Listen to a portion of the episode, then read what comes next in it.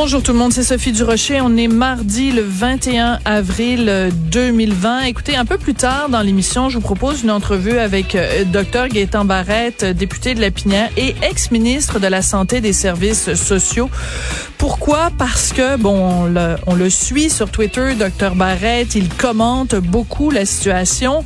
On sait aussi que euh, il a répondu à l'appel à l'aide de François Legault qui demandait que les gens euh, aillent sur le plancher, aider dans le Il l'a fait, le docteur Barrett, donc on, lève notre chapeau.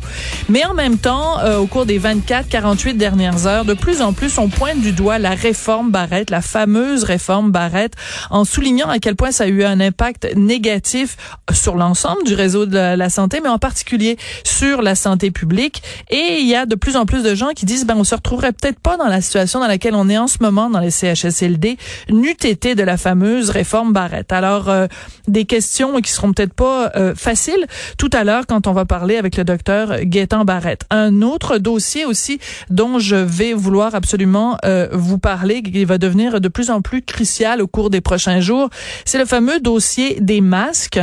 Juste vous rappeler euh, une information dans un avis scientifique qui a été publié en 2007. On parle de il y a 13 ans. L'Institut national de la santé publique du Québec recommandait que le port du masque en communauté soit considéré comme une mesure de protection volontaire à promouvoir dès le début d'une pandémie. On s'en va tout de suite rejoindre nos collègues de LCN TVA Nouvelles.